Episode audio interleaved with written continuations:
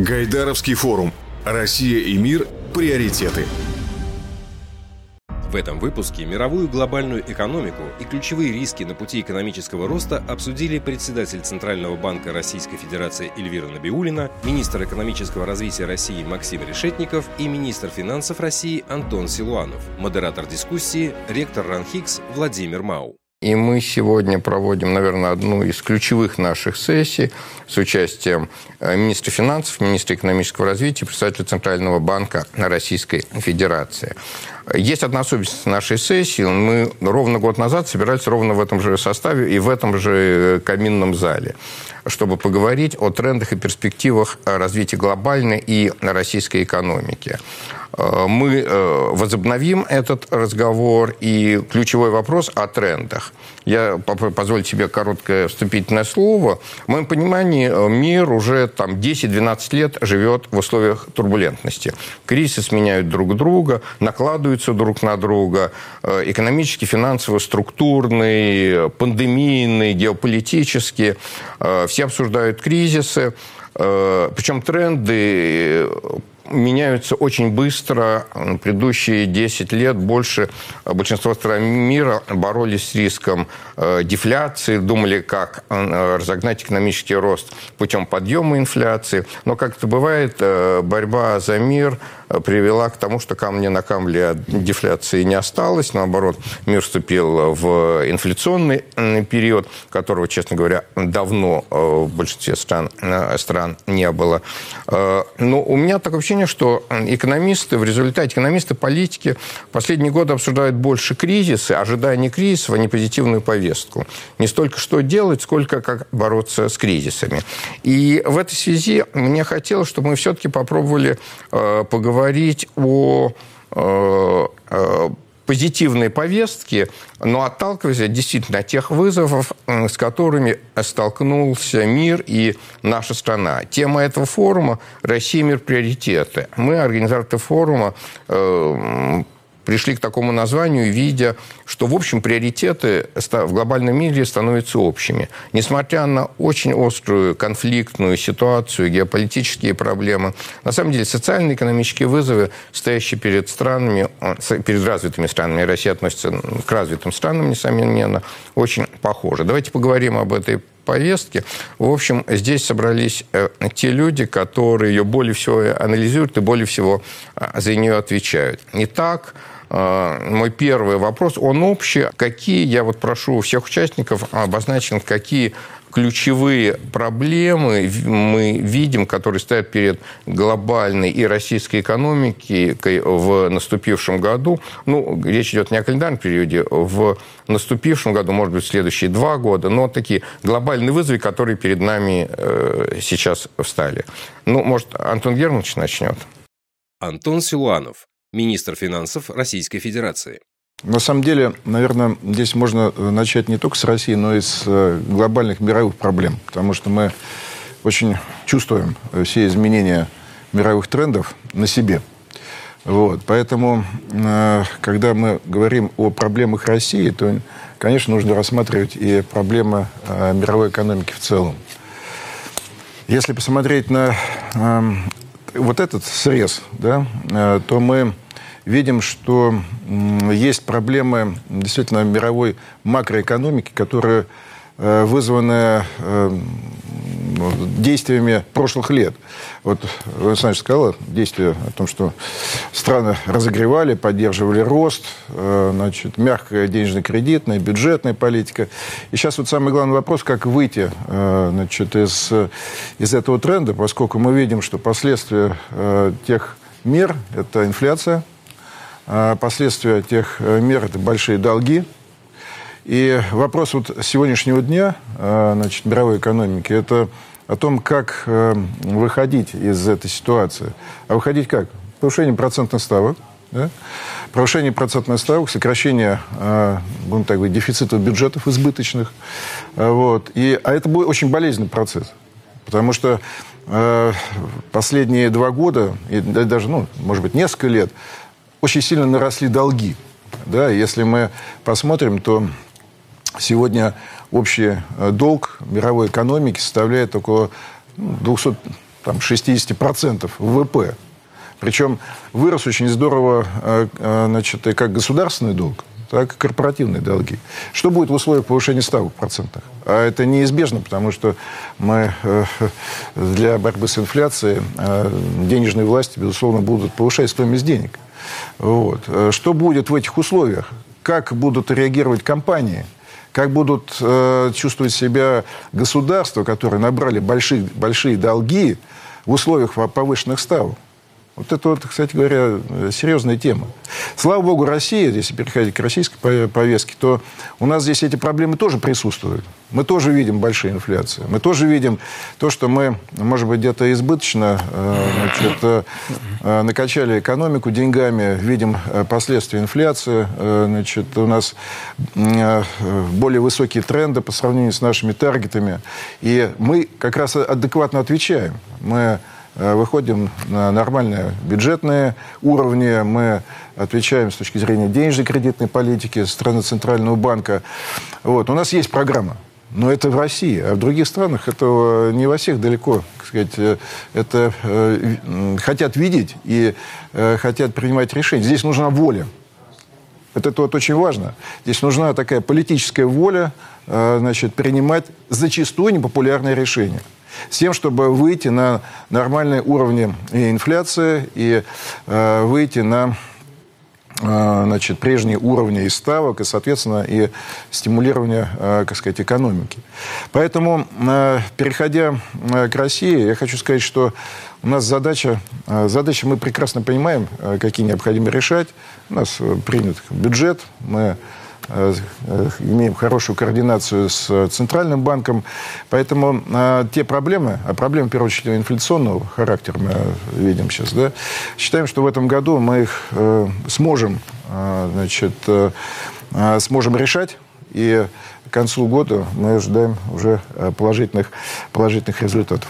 Я все-таки должен сказать, что Россия в этом смысле, конечно, находится в уникальном положении, потому что у нас, э, благодаря, опять же, политике здесь собравшихся людей и их предшественников, э, у нас нет э, проблем этого риска риска высокого долга, поскольку долг в России беспрецедентно низок и в национальной валюте. У нас нет проблем того, что при повышении ставки обслуживание долга улетит куда-то в космос и создастся тяжелым. Но, тем не менее, у нас проблемы есть. Инфляция у нас все-таки несколько выше. Хотя, опять, один очень хороший экономист мне недавно напомнил, что, ну да, у нас инфляция выше, чем в Соединенных Штатах, но у нас она чуть больше, чем в два раза больше таргета, а в Соединенных Штатах в три более чем в три раза больше таргета, что с точки зрения стабильности, в общем, хуже. Эльвирский заодно. Ваши оценки, но даже не про инфляцию, а вот более длинные перспективы. Потому что инфляция, наверное, здесь будет такая консенсусная точка зрения, что популизм вреден и что э, оценивать надо не номинальные, а реальные ставки, которые далеко не высоки. Эльвира Набиулина, председатель Центрального банка Российской Федерации. Я вас, первое, с вами согласна, что сейчас такое переплетение вызовов разного рода, и структурного характера, и макроэкономического. Но некоторые эксперты называют нынешнюю ситуацию как беспрецедентная неопределенность. Да? А, но думаю, что вызов перед глобальной экономикой при всех разнообразиях для разных стран, он единый как обеспечить экономический рост и темпы экономического роста. Потому что ожидания по темпам глобального роста, они ниже, чем были, например, у нас в, эм, э, в 2000-х годах, 2010-х годах. И э, вы призывали не только говорить о вызовах, но и о позитиве, да, и, конечно, мы видим, что сейчас происходят структурные, серьезные изменения, которые могут этот экономический рост поддержать, поддержать рост производительности. Это и дигитализация, и новые формы занятости, и тот же энергетический перевод, который может дать стимулы для вот этого экономического роста.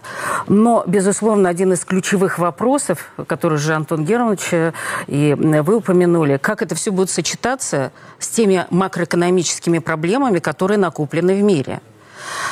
Высокая инфляция глобальная. Мы все вспоминаем 70-е годы, но тогда не было таких накопленных долгов. И сейчас э, вот этот вот э, э, выбор для многих стран, что поддерживать в первую очередь финансовую стабильность или ценовую стабильность одними и теми же инструментами, он стоит остро. Если повышать ставки для борьбы с инфляцией, а многие центральные банки уже это заявляют, даже те, которые долго вели абсолютно мягкую денежно-кредитную политику, они показывают свою готовность повышать ставки э, в ответ на рост инфляции, э, что к, к чему это приведет с точки зрения обслуживания долгов, как государственных, корпоративных, домохозяйств, конечно, это огромный вызов. Э, у нас, да, ситуация макроэкономическая действительно в этом отношении э, лучше, но у нас есть свои вызовы, с которыми мы сталкиваемся, когда вот сейчас период восстановительного роста практически завершен, мы вышли уже на предоковидные тренды, и для нас также остро стоит вопрос, как и за счет чего мы будем расти. И, на мой взгляд, здесь несколько вызовов, я бы выделила два основных. Это все-таки состояние рынка труда – потому что мы видим э, уже дефицит и низкоквалифицированной рабочей силы, которую можно частично решать за счет миграции, а, но структурные сдвиги в экономике после пандемически привели еще к большему спросу на вот такую не очень квалифицированную рабочую силу, поэтому это вопрос достаточно острый. Но у нас есть и э, остро ощущаемый во многих, многими предприятиями, многими секторами недостаток высококвалифицированной рабочей силы. А это производительность труда, это перемещение труда из неэффективных секторов в эффективные, и даже смещение фокуса политики с того, чтобы поддерживать на плаву просто предприятия, предприятий, у которых большая занятость, э, на создание новых производств. И, конечно, здесь не справиться без частных инвестиций. И здесь второй вызов – мотивация для частных инвесторов. Вопрос мотивации для частных инвесторов. У нас часто э, говорят, что частных инвестиций нет, потому что, или они недостаточно, потому что высокие ставки по кредитам, но я хотела бы еще раз, э, я эту мысль часто высказываю, что все-таки не недоступность кредита, а желание брать на себя акционерный риск – это то, что делает инвестиции. Кредит – это всегда рычаг, это леверидж, который э, позволяет масштабировать успешные проекты. И э, доступность кредита, она не будет решающим источником расширения производства, если частный сектор не готов брать на себя акционерный риск. Готовность брать на себя акционерный риск в российских условиях – это вот один из вопросов, и мы видим, что здесь есть э, проблемы в, в том, как вот, прибылью распоряжаются предприятия, насколько они готовы брать акционерный риск на новом производстве. Поэтому, мне кажется, это вот э, очень важно. А банки, кстати, они охотно дают кредиты предприятиям которые реализуют успешные проекты и не очень охотно дают перекредитованным предприятиям, что, что вполне очевидно. И третий вызов э, и для мира, и для нас, но, может быть, он такой не среднесрочный, а долгосрочный, конечно, ESG-переход. ESG-переход, и мы...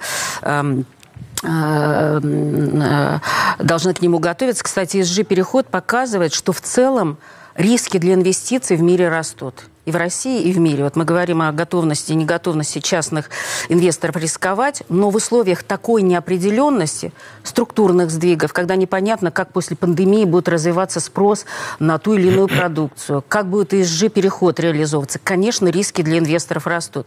И поэтому а, абсолютно оправдано расширение форм государственно-частного партнерства, разделение рисков государства и частного бизнеса, да, не подменяя друг другу, но вот мне кажется, это необходимость, которая в ближайшее время будет просто ну, очевидна. Максим Решетников, министр экономического развития Российской Федерации.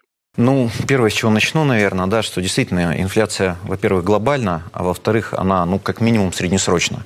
Почему можно так говорить? Потому что у нее такой очень сложный характер на сегодняшний момент. С одной стороны, это инфляция спроса, то, о чем, то, с чего Антон Германович начал, да, что накачка, длинный период мягкой денежно-кредитной политики в мире, большие бюджетные дефициты, да, и явно этот навес, он еще не полностью перешел в инфляцию, или вернее так, экономика еще явно не, э, скажем так, не отреагировала на всю эту выпущенную денежную массу, большая часть которых на глобальных финансовых рынках, ну и так далее. Это, то, что будет давить дальше, да.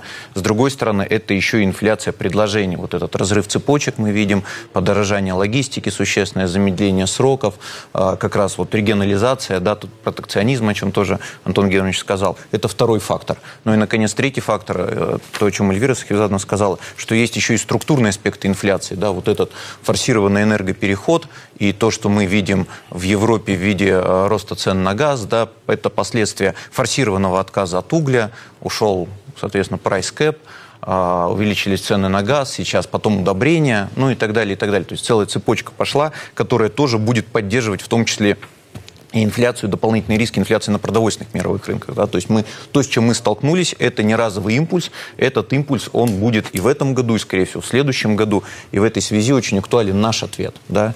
И э, учитывая такую сложную природу этой инфляции, не монетарный характер, внешний характер, конечно, наш ответ должен быть сложным и комплексным. Одними мерами денежно-кредитной политики мы этот импульс не погасим или ценой гашение этого импульса может быть экономический рост. Правительство тоже предпринимает достаточно большой спектр действий, связанных там, с квотированием, с э, экспортными пошлинами, с импортными пошлинами, с демпферами, с субсидиями и так далее, чтобы вот это вот давление, особенно на продовольственных рынках, ну, максимально снизить. И мы понимаем, что эти меры ну, в целом работают. То есть мы там по разным оценкам 0,6-0,7 а, процентных пункта инфляции мы а, сдемпфировали благодаря вот, вот всем этим мерам. То есть сейчас бы, если бы всех этих мер не было принято, инфляция была бы там за 9%. Вот. Но безусловно, полностью ни Центральный банк, ни мы а, в моменте сдемпфировать вот это влияние не можем. Более того, надо понимать, что долгосрочный ответ на любую инфляцию – это все равно рост предложения. Поэтому здесь нам самое главное – сохранить главный мотив предпринимателей, их веру в то, что их усилия возвратятся в виде прибыли, в виде разумной прибыли, честной прибыли вот, на вложенные усилия. Вот. И нам здесь вот этими мерами, скажем так, не монетарными, очень важно не повредить деловую среду, не повредить доверие, быть предсказуемыми. Вот. И, может быть, в этой связи нам, понимая, что инфляция носит долгосрочный, долговременный характер, надо постепенно э, подумать и где-то, может быть, уходить вот от этих ограничений, которые, как правило, все-таки носят временной характер, да, а, к системным мерам, связанных, ну, например, с компенсацией э, потребителям удорожания тех или иных товаров. То есть не вмешиваясь в сами рынки, соответственно, помогая там адресно тем или иным потребителям. Причем по широкому спектру, это не только там вопросы продовольствия. А, я очень тоже здесь вот спорно, мне кажется, хочу, ну, может быть, немножко поспорить с Максимом Геннадьевичем про компенсацию удорожания, да, инфляции. Это вот такой, может быть, здесь, знаете, нельзя увлекаться, вторичный эффект вторичный эффект, который повлияет на продолжение инфляции. Нам где-то нужно э, перетерпеть, понимаете, определенный момент. Да, я не говорю, что это касается, это ни в коем случае не касается э, граждан, э, которым даже поддерживать, особенно э, детей, пенсионеров, э, где нужно, э, значит, обязательно э, помогать и вот это вот удорожание компенсировать. Но вопрос... Э, строек, вопрос компенсации удорожания, там, где э, э, значит, э, оно возникло, если мы из бюджета будем в полном объеме, полным рублем компенсировать, инфляция будет продолжаться. Нужно очень аккуратно делать. Мы идем на компенсацию, частичную компенсацию удорожания стройматериалов и так далее. Но если это будет в тех же объемах, мы никогда не поборемся с инфляцией. Это вторичные эффекты инфляции. Вот. И, конечно, нам нужно с вами сейчас вот действительно не бюджетный рост, там, мы сейчас ФНБ, я согласен, все, инфраструктурные кредиты, это все наша с вами зона ответственности. Но важно же, чтобы деньги, которые заработали наши предприниматели, пошли на, на создание новых рабочих мест. Вот этот рост, естественно, нам с вами нужен. А здесь э, согласен, что с Эльвир Севзадом, Максим Геннадьевичем нужны такие качественные э, значит, решения структурные. Тут вопрос причинно-следственных связей. Мы всегда там с Антоном Григорьевичем так немножко дискутируем. Да, безусловно, э, бюджетная стабильность, финансовая стабильность, она важна, как бы, да, но она сама по себе не даст экономический рост. И в погоне за этой да, стабильностью мы должны понимать, что в моменте происходит. То есть система связи, она более сложна. И когда мы говорим, что от экономики доходы населения, но и доходы населения влияют напрямую на экономику. У нас рост реальных денежных доходов населения – это половина экономического роста. Поэтому нам очень важно, чтобы в этом плане мы все равно, когда с Антоном Георгиевичем обсуждаем, все равно обсуждаем деньги. Как бы, да?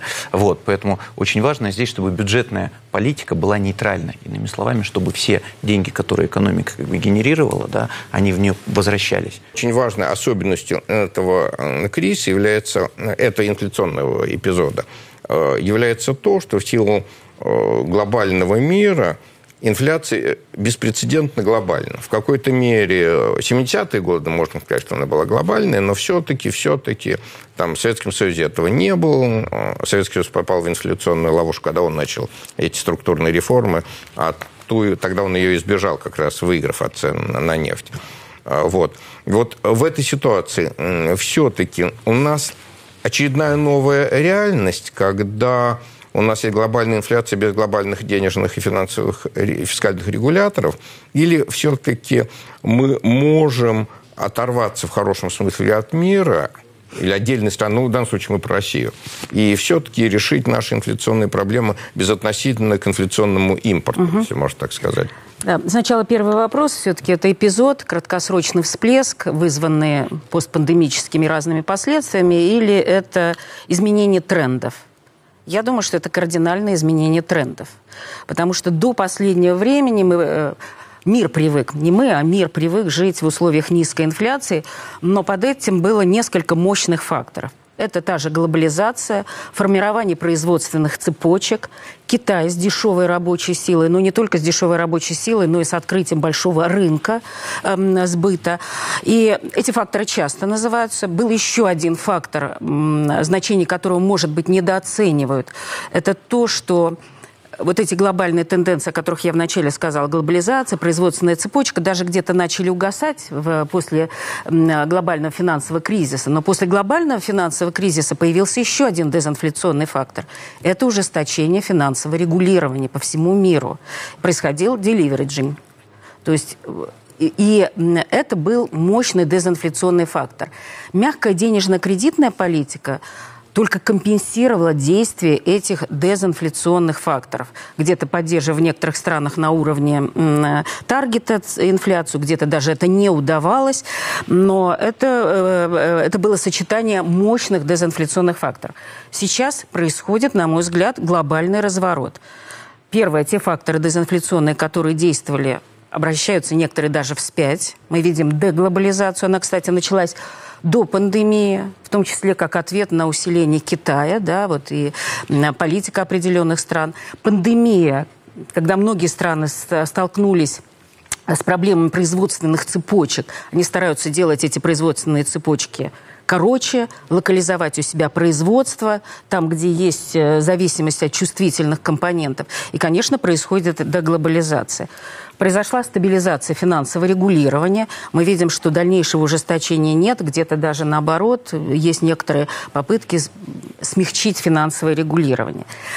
А, и при этом к мягкой денежно-кредитной политике, ну и относительно стимулирующей бюджетной политики в условиях пандемии добавилась, ну я бы назвала, агрессивно стимулирующая бюджетная политика.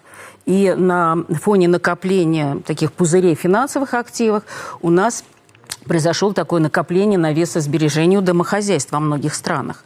И, конечно, это все проинфляционные факторы, и надо не забывать, что сейчас начинает уже действовать мощный, долгосрочный, структурный проинфляционный фактор, который называется энергетический переход, ESG-переход. И это тоже проинфляционно, потому что экологические технологии, которых еще не все доступны, они будут дороже, инвестиции в традиционную энергетику в силу неопределенности меньше, это тоже будет дороже. То есть это все, по сути дела, ESG-фактор – это такой длящийся будет шок предложения. Аналогично тому, что было, наверное, с нефтяными ценами в 70-х годах. Теперь, вот это вот неизбежность, что нам делать. Но на самом деле э, любая страна принимает сама решение открывать двери вот этой импортируемой глобальной инфляции, либо не открывать. Да, наверное, нет полной аналогии, безусловно, уже прошло там 50 э, лет, больше 50 лет с э, нефтяным шоком в 70-х годах, но уроки из этого можно извлечь. Да, уровень глобализации мировой экономики был меньше, и поэтому связи было меньше, но тем не менее этот глобальный нефтяной шок, он пришел во многие страны. И мы можем видеть, как по-разному вели себя страны, какие они имели последствия. Например, сравните США и Германию. Германия достаточно активно макроэкономически начала действовать, в том числе с помощью денежно-кредитной политики. У нее инфляция была ниже, ставки в конечном счете, которые она стала поднимать раньше, ниже, эм, и не было такой рецессии. Было замедление, по сути дела, темпов экономического роста. Поэтому правильный диагноз того, что происходит в мире, правильная калибровка политики, ее своевременность, на самом деле это то, что нужно. И промедление с тем, чтобы реагировать на это мерами денежно-кредитной политики, бюджетной политики, может привести к худшим последствиям. Вот мы повышали ставку, да, понятно, что бизнес говорит о том, что кредиты стали менее доступными, но я с вами согласна, надо смотреть на реальную процентную ставку, даже а не на номинальную процентную ставку, смотреть на инфляцию, на ожидаемую инфляцию и так далее. Эм, и если бы мы не делали вот того ужесточения политики, просто наши, мои коллеги в Центральном банке посчитали, что если бы мы оставили ставку как есть, что показывает модель, конечно, инфляция была бы выше, где-то ну, до 4% пунктов. И нам бы пришлось еще больше повышать ставки, и разогрелись бы инфляционные ожидания. То есть это означало бы, по сути, э, несвоевременное действие, необходимость более жесткой политики. Да, наша денежно-кредитная политика не может сразу подавить инфляцию, потому что она действует с лагом, э, и, э, но это не означает, что она не работает. Она способна справиться, потому что инфляция – это всегда спрос-предложение. И здесь согласна с Максимом Геннадьевичем. Безусловно, мы мерами денежно-кредитной политики реагируем на совокупный спрос, на совокупный спрос. Предложение очень важно действительно важный элемент для того, чтобы эм, было соответствующее предложение. Но мне кажется, здесь тоже очень важно разделять меры двух типов, когда мы говорим о предложении. Это могут быть меры, которые могут подавить краткосрочный инфляционный всплеск, да? Вот как то ценовое регулирование, другие способы. И на самом деле э, э, снизить стимулы для расширения предложений в долгосрочном периоде. Поэтому, на мой взгляд, в условиях э, вот такого инфляционного давления это, конечно, такие крайние и очень экстремальные меры. А меры, связанные с развитием конкуренции, с предсказуемостью правил, то, что мы вот, ну, все называем климатом, инвестиционным, предпринимательским, много аспектов у него. Это, конечно, супер важно. И я согласна, я понимаю, почему эти краткосрочные меры принимаются. Социальная чувствительность роста цен на товары, э, потребление, питание – это очень важно. И, конечно, меры социальной поддержки, таргетированной социальной поддержки, которые позволяют уязвимым группам населения вот этот период э, пройти, э, он очень важен. Согласна, что это не должно быть индексация по всему кругу, иначе мы получим просто спираль, да? Рост инфляции, рост расходов, опять рост инфляции и так далее, и так далее. А вот таргетированно, конечно, наверное, нужно помогать. Поэтому вот я сейчас знаю, что и в правительстве меры по росту предложения, э, по, они тоже, наверное, даже еще более долгосрочного действия, чем меры, которые влияют на спрос. Но если мы хотим, имея в виду долгосрочное глобальное инфляционное давление – не допустить его в нашу экономику, это чувствительно для бизнеса, для людей, то вот эта вот совокупность решений, она, конечно, нужна. Экономический рост важен, когда растет благосостояние. То есть рост нужен не сам по себе, а, а мы знаем, что в мире есть случаи, у нас бывали, когда рост есть, а благосостояние падает, и наоборот, рост минимальный, а благосостояние растет. То есть это более сложный процесс. Мы, конечно, заинтересованы э, не в фетиши роста, а в росте, который обеспечит благосостояние, то есть в качественном росте.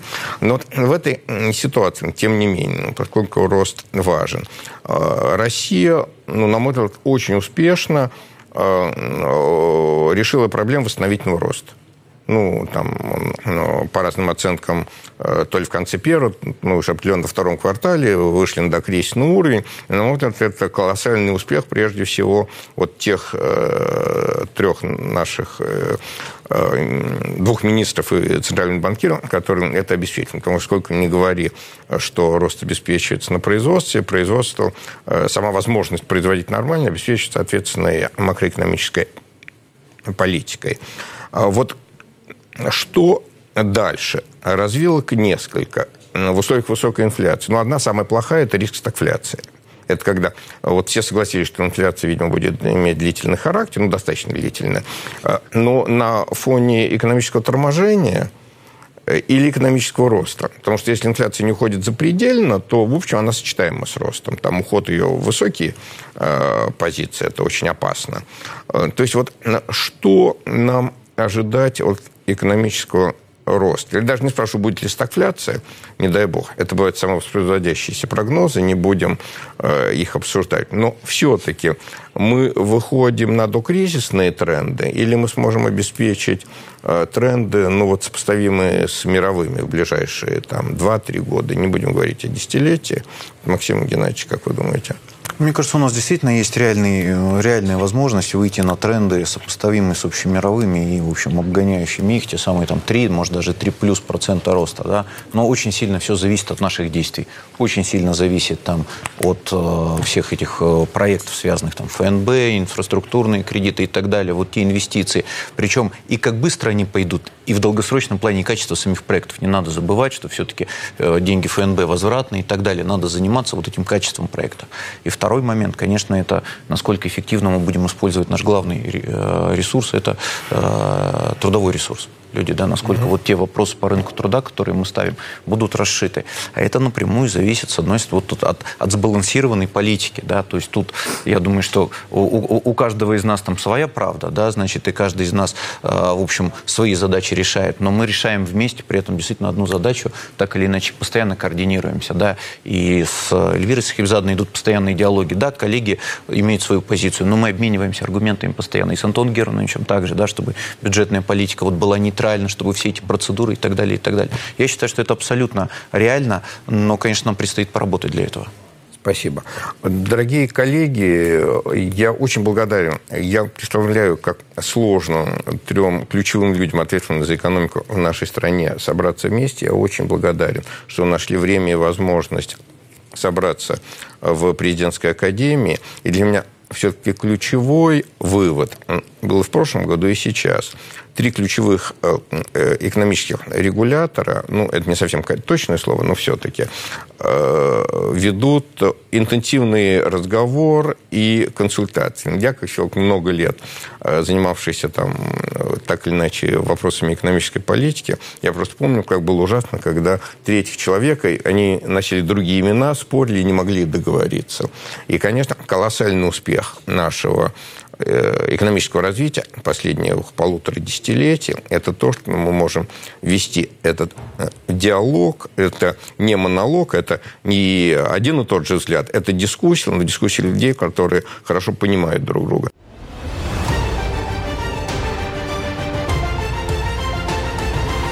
Все дискуссии форума доступны на сайте gaidarforum.ru. Подписывайтесь на наш телеграм-канал «Ранхикс Экспертиза».